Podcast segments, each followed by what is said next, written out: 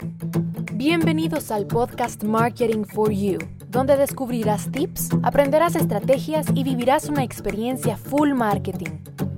Con Daniela Montenegro. Hola, hola, bienvenido a un nuevo episodio de este Tu Podcast. El día de hoy vamos a hablar sobre algunas acciones que tú puedes implementar para mejorar tu página web. Ya sabes que estamos trabajando con cápsulas cortas de 10 minutos 11, 12 en algunas que me paso. Pero bueno, es todo sea por aportarte valor. Y pues la idea es que tú aprendas mucho, que tú tengas, que tú salgas después de estos episodios con ideas claras, con acciones concretas que tú puedas implementar en tu emprendimiento y obtener mejores resultados, querido y querida. Así que vamos a comenzar hoy con estas acciones para mejorar tu página web. Lo primero, y mira, te lo digo desde mi experiencia, es que si tú vas a hacer tu página web o si tú vas a contratar a un experto, me puedes contratar a mí, asegúrate que esa persona o que tú contrates a un excelente hosting. Mira, los hosting son esos alojamientos web donde va a estar alojada toda tu información. Por favor, asegúrate que sea un buen proveedor que te, que te dé buena velocidad y seguridad, que te facilite hacer migraciones, hacer diferentes movimientos. Hay un montón que son gratis. Mira, los gratis no sirven. Te lo digo, yo ya probé con un gratis y no me sirvió.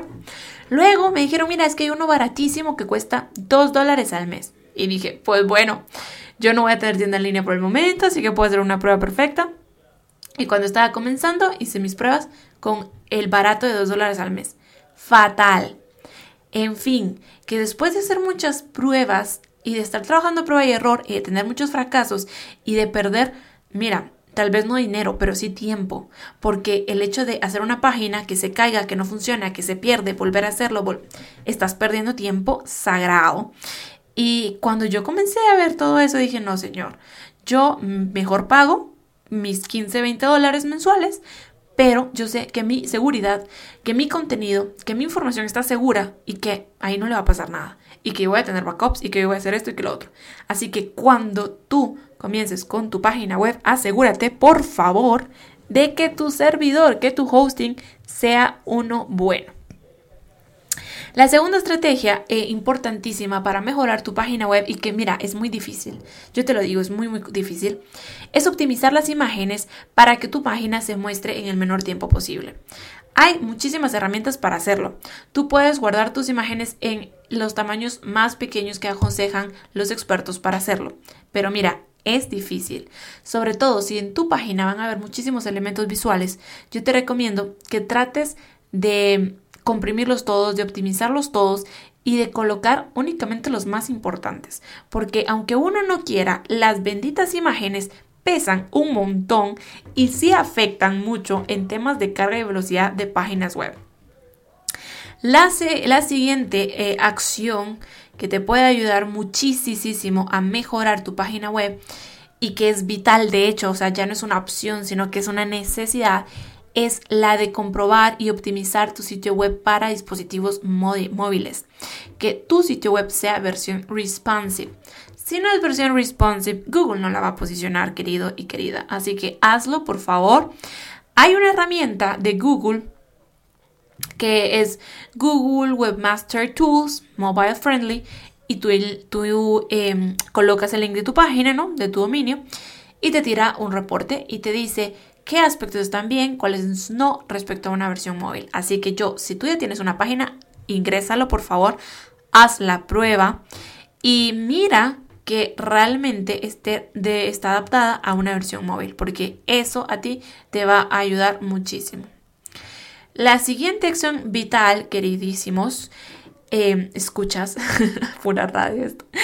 La siguiente acción es que tu página de contacto esté visible si no la tienes, crea una página de contacto.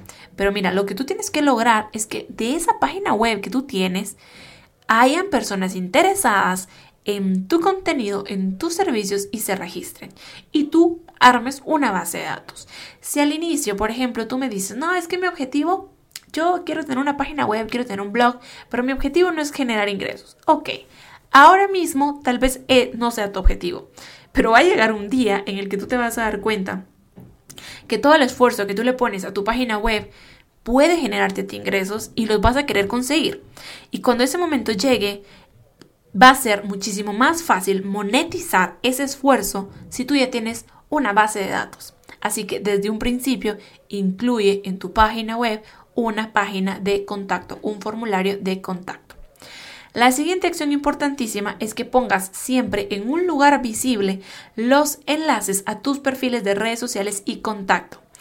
Mira, yo eh, hago páginas, ¿no? Y pues esta información siempre la coloco, siempre en el footer, en, entre el, el contenido, o sea, eso siempre está. Pero yo escucho mucho, ¿no? Parte de ser mercadólogo es escuchar y poner atención a tu audiencia. Y por ejemplo, me he dado cuenta que mis papás buscan en páginas web y me dicen ¿Qué página web tan mala? Es que yo quiero saber las ubicaciones y no están. Es que yo quiero saber cuál es el número de esta sede para preguntar si en ese lugar está tal producto y a recogerlo ahora y no está. Es que yo quiero comunicarme al WhatsApp y no está. Es que yo quiero tener la dirección y ponerla en Waze para probar y no está. Y entonces cuando yo veo eso, yo digo, ok, yo porque me dedico a esto, doy por sentado que todo este tipo de contenido e información valiosa las marcas lo consideran y lo colocan en sus sitios, pero no lo hacen. O sea, hay marcas que dejan a un lado este tema importantísimo en sus sitios web. Así que si tú estás comenzando con tu página web, por favor, o no importa, aunque no estés comenzando, aunque ya la hayas hecho, mm, esto tiene que estar. Ve ahora mismo y revisa que estén tus enlaces a redes sociales, tu enlace, tu WhatsApp Business, tu enlace, eh, bueno, tu número telefónico, tu PBX, tu correo electrónico, si tú eres un punto físico que tengas un acceso directo a Waze, a Google Maps, o sea, tienes que facilitarle la vida a la gente, porque a ti te interesa que te contacten y que se conviertan en clientes potenciales. No se lo hagas cansado, por favor.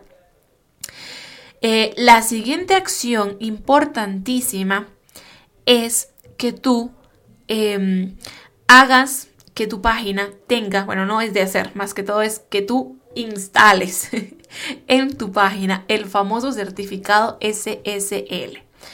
Si tu página no tiene este certificado, para empezar va a salir que es una página no segura. Para seguir, ahora muchas páginas no las muestra Google porque no tienen este certificado. Así que si tu página fue hecha hace mucho tiempo y de repente eh, la persona que te la hizo no le instaló el certificado SSL, yo sí te recomiendo que para ti ahora mismo sea una prioridad por posicionamiento y por seguridad de tus usuarios para darles esa confianza que si ellos van a dejar tus datos, los están dejando en una página segura. Colócale el certificado SSL.